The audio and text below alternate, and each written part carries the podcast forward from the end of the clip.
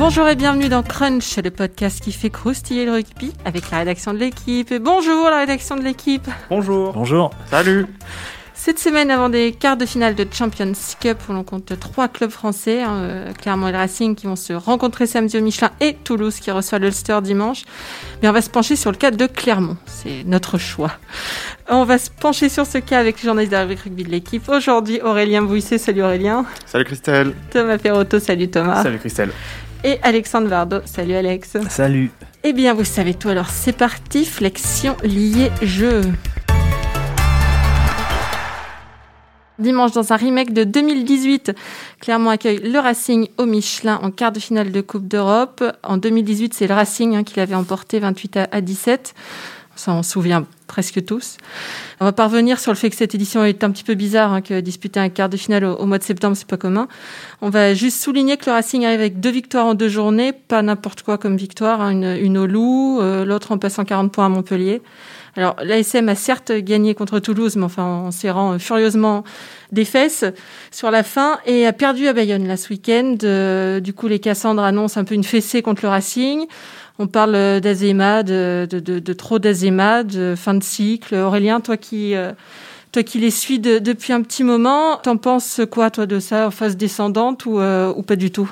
Euh, déjà, tu as dit que le match avait lieu dimanche, parce que moi je, je pars samedi à Clermont. J'espère que c'est samedi le dimanche, match. Dimanche, hein. c'est Toulouse. Hein. C'est samedi, euh, Clermont. Je crois que je me suis trompé, ça m'étonnerait, je me trompe très, très rarement. J'ai entendu dimanche. Donc, Elle euh, a dit les deux. Ouais. Euh, mais sinon, non, Clermont.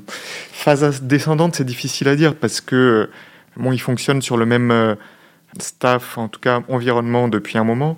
Mais je te rappelle que c'est le dernier finaliste en date du, du top 14 en 2019.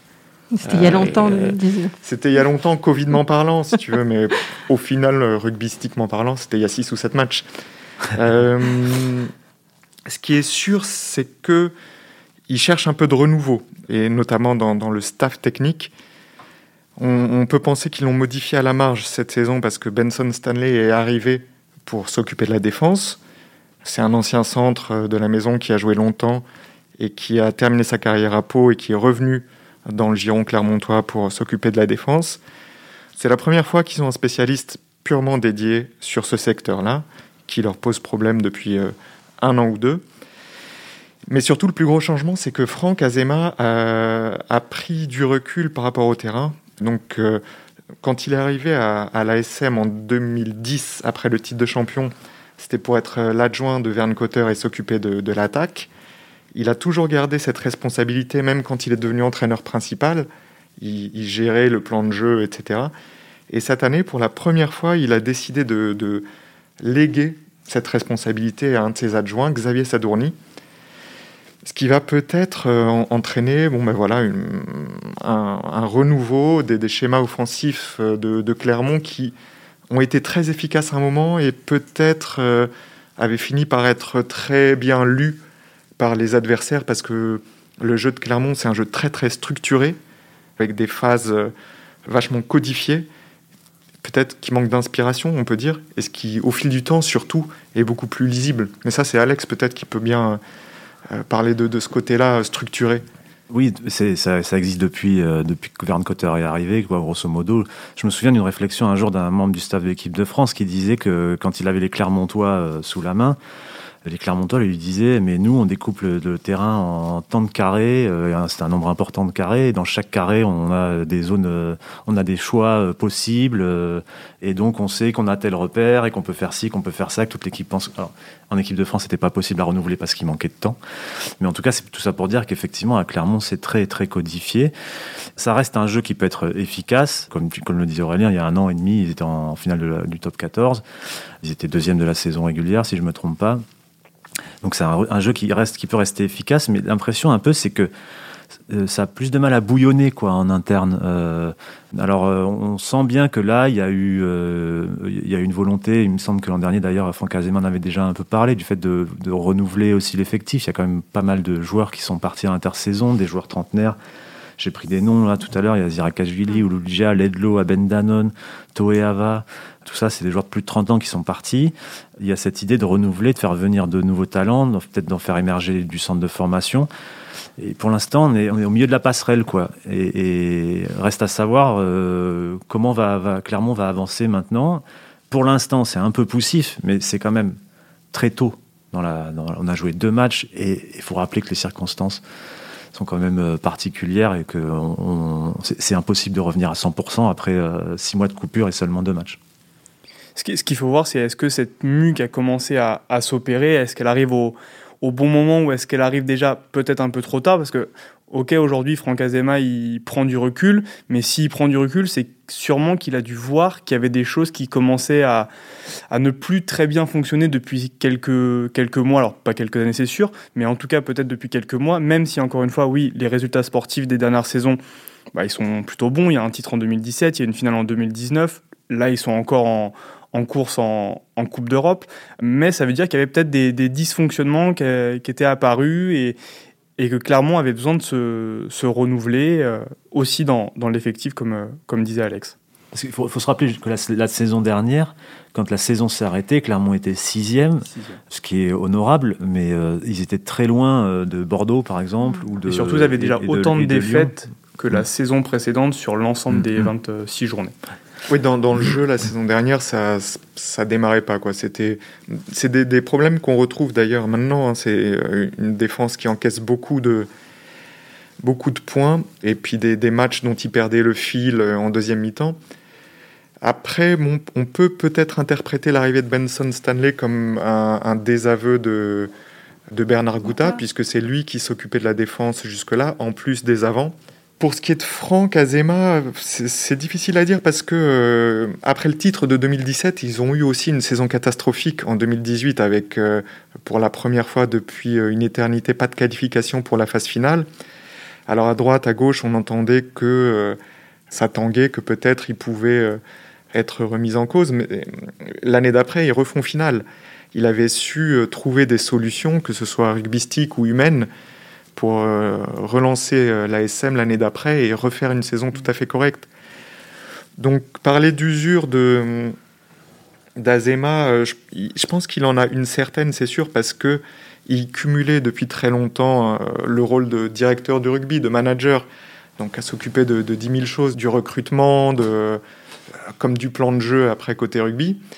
Et peut-être que ça, ça, ça l'épuisait, ou, et c'est sans doute aussi pour ça qu'il veut donner le, jeu d'attaque à quelqu'un d'autre pour se concentrer sur d'autres aspects et être plus efficace. Ce qui est peut-être un poil paradoxal, c'est que tout le, enfin tu m'arrêtes si je me trompe, mais tout le staff a été prolongé jusqu'en 2023 l'année passée.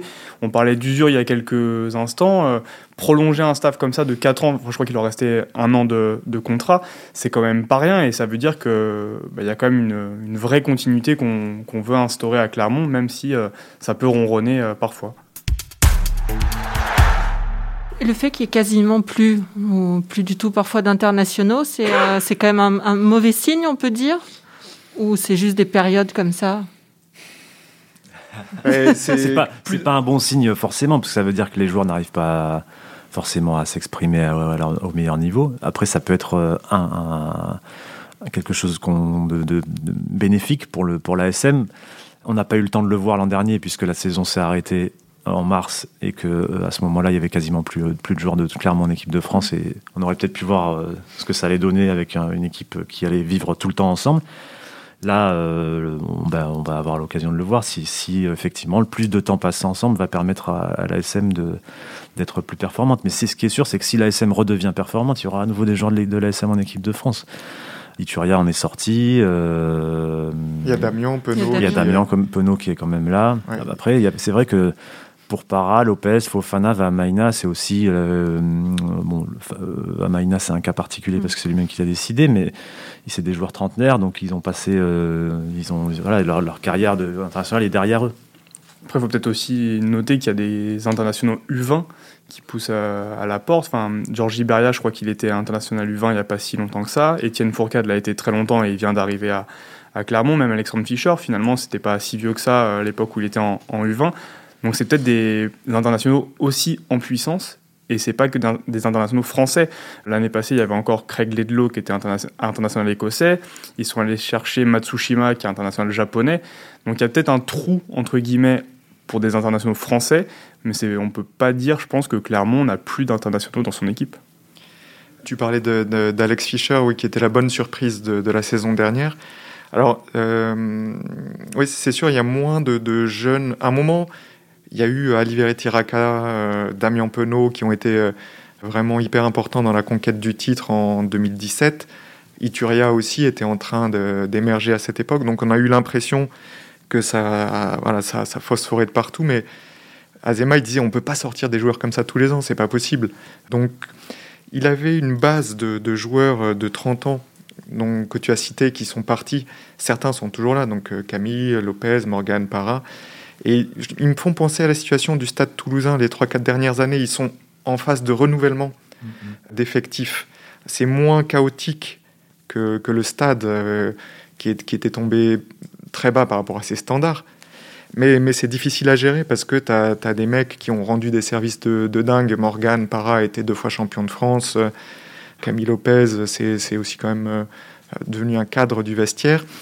Zirakashvili, euh, qui a dû faire plus de 15 ans au club. Et donc petit à petit, un par un, deux par deux, ils quittent le club, ils sont remplacés par des plus jeunes qui peuvent pas être efficaces aussi euh, aussi vite que, que des mecs de, de cette trempe-là. Quoi. Donc, Mais ça se sent pas quand même, euh, c'est un peu cliché de dire que ça manque un peu de leader. Quand on voit la, la deuxième mi-temps contre Toulouse, on se dit que peut-être il faudrait un peu un, un, gars qui les récupère, qui les secoue un peu pour relancer euh, la machine, non? Oui, en début de saison, c'est vrai, ça manque un peu. Alors c'est peut-être dû aussi euh, à l'effacement progressif de Morgan, para, parce que l'arrivée de Sébastien Bézi, en ce début de saison, on sent quand même qu'elle pousse Morgan euh, vers le banc. Mm. Ce qu'il n'a jamais connu en 10 ans de carrière de, Clermont. Ça avait été un leader de jeu, c'était devenu un leader de vestiaire et justement sur le terrain capable de faire bouger ces situations-là. Ben, voilà, il entre dans, la dernière phase de sa carrière où il est plus au centre de tout et il va falloir qu'il s'adapte. Euh, un peu comme Rougerie avait réussi à le faire, euh, lui, dans, sa fin de carrière. Et ça, c'est un manque qui s'est ouais, qui s'est ressenti bon, bah, sur, les, sur ces deux matchs, hein, je pense. Mm ou sur en fin de match, ils ont craqué à chaque fois, que ce soit à Bayonne ou, ou contre Toulouse. Ça va, être, ça va être vraiment un truc hyper intéressant à observer cette année, c'est cette concurrence Bézi-Para, la manière dont, dont, les deux joueurs vont la vivre, la manière dont elle va être gérée par, euh, par euh, Franck Azema, et, et, et aussi, peut-être peut le premier point qui va être intéressant, c'est de savoir quels sont les choix qui vont être faits quand il va y avoir des matchs décisifs, et il y en a un dès le week-end prochain. Donc, qui, qui Franck Azema va choisir? Est-ce qu'il va choisir euh, Bézi qui là, sur, sur deux matchs, même s'il ne faut pas tirer de leçon, il a été un poil plus convaincant que Morgan Parra? Ou est-ce qu'il va choisir Parra au nom de l'expérience, du leadership? Ça va, ça va vraiment être euh, un truc qui va. Un, petit feuilleton, je pense, de la saison. Et ce feuilleton, il a un peu commencé sur les deux premières journées. Et là, on arrive à un épisode un peu. à un climax de ce, feuille, du feuilleton Bézi Para de la saison. C'est pas non plus la première fois qu'il y a un feuilleton d'Edmine Mêlé à, à, Clermont. On disait que Laidlaw arrivait aussi pour, mm. pour concurrencer sévèrement Morgan Parra et ça n'a pas été tout à fait le cas. Un peu avant, j'ai. C'est la première fois quand même qu'on ressent autant qu'il y a un, joueur qui arrive avec la possibilité de s'imposer, de prendre la place. Quoi. Ah, avec Laidlaw, c'était moins. Ouais, pour moi, Laidlaw, c'était sur le papier meilleur que Parra parce qu'on disait Parra vieillissant, il avance, machin. Avec Laidlaw, sa chance à Parra, c'est que Laidlaw partait en sélection. Mm donc, euh, de temps en temps, euh, enfin même souvent, il était débarrassé de, la concurrence. Là, là où ça change, non seulement Bézi est plus jeune, a vraiment l'avenir devant lui et c'est un choix à long terme de l'ASM, mais c'est peut-être pas un hasard qu'au moment où un nouveau demi-mêlée arrive, on ait un nouveau cerveau de l'attaque côté entraînement. Est-ce que euh, ça veut dire que peut-être les choses vont être pensées différemment pour un joueur différent? C'est peut-être une piste qui va se confirmer dans, les semaines à venir. Il bute aussi, Bézi oui. oui, mais après, bon, ça, Camille Lopez aussi peut buter. C'est euh, sûr que Morgan, je pense, reste le buteur le plus régulier de, l'ASM. Mais euh, ouais, entre Lopez et, et Bézi, ils ont de quoi hmm. compenser, je pense. En tout cas, Aurélien tout à l'heure disait que l'an dernier, ils avaient du mal à gérer leur fin de match, la saison passée. Et c'est quelque chose qu'on remarque sur la, sur les deux premières journées aussi, puisqu'ils se sont fait doubler dans le dernier quart d'heure par Bayonne, qui se sont fait remonter alors qu'ils avaient un gros écart en deuxième mi-temps face à Toulouse à domicile. Donc ça c'est un point euh, important, ça pose des questions évidemment euh, sur la préparation, mais sur la capacité à gérer euh, le match aussi. Et puis il y a un autre truc que j'ai noté que je trouve intéressant et je sais pas ce que ça va donner sur un match de quart de finale. Peut-être que tout ça sera effacé, mais Adema, il parlait de manque d'envie, de manque d'entrain. Il disait ça fait six mois qu'on n'a pas joué au rugby. voilà, il faut proposer autre chose, il faut mettre, faut mettre autre chose sur le terrain. Et c'est intéressant parce que Toulon avait eu le même discours après le match à La Rochelle. D'ailleurs, hier, quand ils ont gagné, euh, Olivon a dit, mais euh, c'était pas nous la semaine dernière. Mm. Et, c'est comme si la reprise était un peu. Il y a des matchs un peu bizarres où on sent des équipes euh, vaguement là, comme si elles n'avaient pas retrouvé complètement le rythme de la compétition, qui est un truc un peu indéfinissable, mm. mais qui est un truc à la fois d'investissement mental, de, de, qui est un peu un truc de physique, et puis peut-être aussi d'adaptation aux nouvelles consignes sur les rucks. c'est un truc qui pose problème à toutes les équipes. Et là, euh, euh, Morgan Parra, je crois, sur Canal Plus en direct, en a un peu parlé euh, l'autre jour. Ça, a l'air un peu difficile pour tout le monde de, s'adapter. Des équipes en plus qui ont normalement un jeu d'attaque comme ça, c'est sûr que. Oui, et puis clairement, ils ont, ils ont, quand même un jeu davantage que le Stade toulousain, par exemple, basé sur Toulouse joue debout. Clairement, c'est moins dans sa culture. Donc, quand il y a un problème dans les rucks, quand ça devient plus difficile dans les rucks, que les sorties sont moins rapides ou qu'il y a des ruptures de soutien, euh, ben, pour Clermont, c'est peut-être plus difficile de mettre en place son jeu. Il va falloir que qu'il trouve la, clé en fait, euh, comme un peu comme toutes les équipes en fait. Ou alors, euh, ou alors ils forceront les arbitres à reculer, comme c'est souvent arrivé dans le top 14, une sorte de bras de fer entre les, les joueurs et les arbitres qui s'est instauré, les joueurs et les staffs d'un côté, les arbitres de l'autre qui a fait reculer euh, parfois les arbitres sur, euh, les nouvelles consignes. Euh, on verra, ça, l'avenir nous le dira. C'est vrai que la, semaine dernière, on avait commencé à en, parler sur ces nouvelles règles. Il faut vraiment qu'il y ait un, temps d'adaptation, mais c'est vrai que pour une équipe comme Clermont, ça peut poser problème. Elle aimait beaucoup tenir le, le, ballon, ne pas hésiter à relancer ou à mettre beaucoup de temps de jeu depuis ses 22 ou depuis ses 40. Sauf qu'aujourd'hui, avec cette nouvelle règle, enfin ces nouvelles règles et cette sévérité extrême de la part des arbitres, aujourd'hui, il vous suffit d'avoir un ou deux très très bons gratteurs, soit devant, soit derrière, et d'aller mettre les mains dans, dans les rugs pour récupérer des pénalités. Donc ça veut dire que toutes les équipes maintenant elles vont arrêter de jouer depuis leur, euh, leur camp, parce qu'elles savent qu'elles peuvent se faire pénaliser. Quand vous prenez une pénalité dans vos 22 mètres, c'est 3 points pour l'adversaire et c'est assez euh, expéditif. Donc ça, ça peut vraiment poser problème à, une équipe comme, euh, comme Clermont, je pense. Oui, cela dit, leur premier match contre Toulouse, ils ont été très disciplinés. Hein, le, en première mi-temps, je ah, crois qu'ils prennent plus disciplinés que les autres équipes de top 14, mais ils ont 14 pénalités, je crois quand même. En première mi-temps, ils en prennent que deux, et après, quand ils subissent en deuxième mi-temps, quand ils perdent le fil du match, ils en prennent plus. Mais ils avaient réussi à faire une mi-temps à deux pénalités. Ça me pose pas trop de d'inquiétude pour pour eux, ça, parce qu'ils ont toujours eu une volonté de, de s'adapter aux, aux, exigences hautes du règlement, puisqu'ils visent la Coupe d'Europe. Ils savent que ce qui pourrait être toléré en top 14 euh, serait fatal en Coupe d'Europe. Donc, ils ont toujours un standard très très haut d'exigence sur, euh, sur ces règles-là. C'est plutôt ce que disait Alex là tout à l'heure sur ce manque d'envie, de motivation ressenti lors des premiers matchs. Ça, c'était déjà présent la saison dernière. Et alors, ils arrivaient à se réveiller en Coupe d'Europe. Je pense qu'il y a eu des matchs de fou euh, la saison dernière contre les Harlequins, je crois où euh, là, ils se libéraient, en tout cas offensivement. Bon, ils encaissaient toujours beaucoup de points, mais ils faisaient des telles différences offensives qu'il y avait du spectacle et, des victoires au bout. Et ils avaient l'impression de, ils donnaient l'impression de pas trop comprendre pourquoi d'un coup ils se réveillaient en Coupe d'Europe, mm. alors qu'en championnat ils ronronnaient un peu, ils perdaient des matchs bêtement, ils se faisaient remonter. Voilà, donc ça c'est cette euh, persistance là, moi, qui m'inquiète plus pour eux que, que les règles voilà, j'ai pas le sentiment que ce serait un problème euh, pour eux. C'est vrai ce que dit Aurel, c'est assez symptomatique. Je me rappelle l'année passée, je crois que c'est après un match à Toulon où euh, Franck Azema avait dit mais je comprends pas mes joueurs, enfin ils n'ont pas envie, il n'y a pas d'engagement.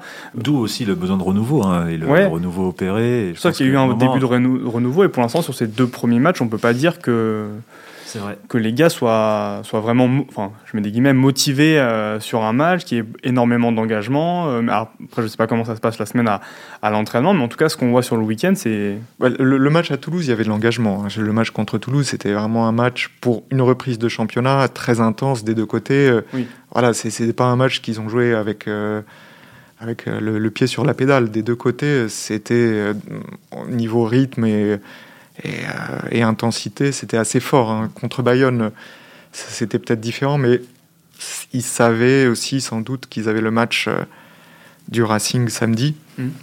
Donc, euh, bon, c'est.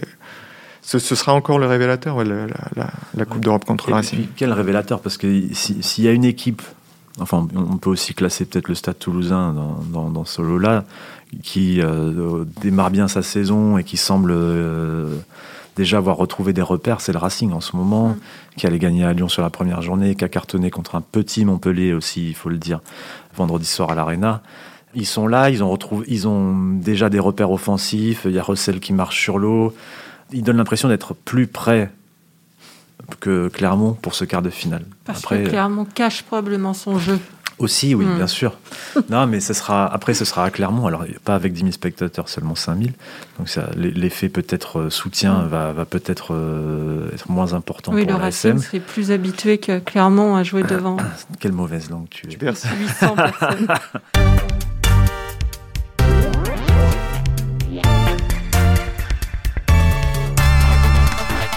Bon, on sait qu'il y a un nouveau président qui est arrivé. Hein.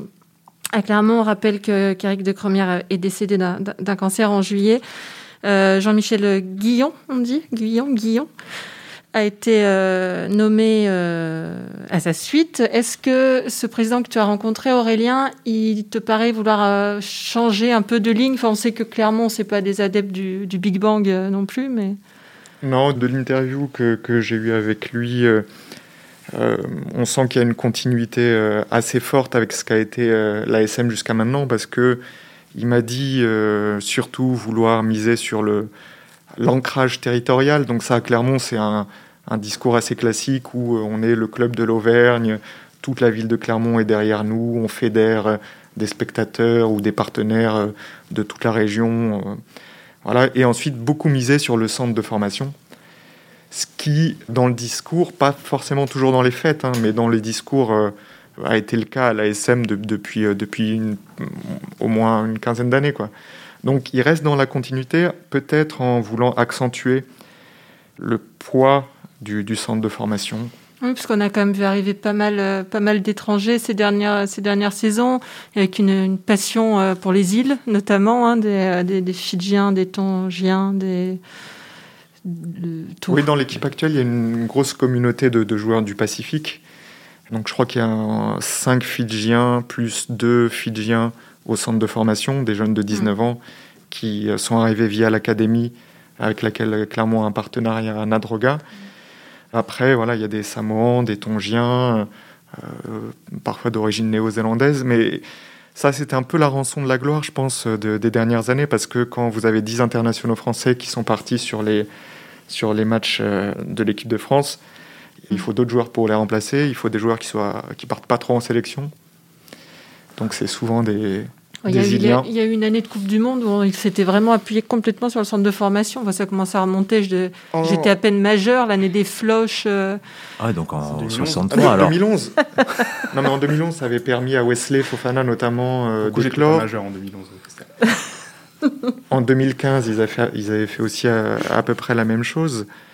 Mais pour le, ouais, ça c'est toujours pour le début de saison des années post-Coupe du Monde. Mais, mais euh, c'est sûr que dans le 15 de départ cette année, on voyait de moins en moins de Français. En tout cas, il n'y avait pas de majorité de joueurs français qui se, qui se mm. dégageaient. Quoi. Donc le président, soit de toute façon par les, par les nouvelles règles des GIF, il est forcé. Mm d'aller vers de plus en plus de joueurs français. Euh, On en a combien de pourcents là, de, de, de, GIF cette saison? J'ai un, j'ai un trou. Vous aussi? Il en bon, une bonne question. Le, le nombre qu'il en faut sur feuille de match, c'est 16, je crois. Ah. Ça fait beaucoup. Oui, et ça porte, ça porte ses fruits. Enfin, de toute façon, les clubs ont dû s'adapter mm. et, et, on voit des talents qui émergent. C'est, c'est, euh, ça a été beaucoup décrié, la règle des gifs. Mm. Il y avait des bonnes raisons pour que ce soit décrié. Il y a aussi euh, plein d'aspects hyper positifs. Et voilà, aujourd'hui, on arrive à un moment où ça, ça porte, elle porte ses fruits, cette règle. Tu vois le verre à moitié plein. Bah, il faut un peu. C'est beau. On a souvent vu le verre euh, très vide. Euh, il a, il a été beaucoup quand même. Années.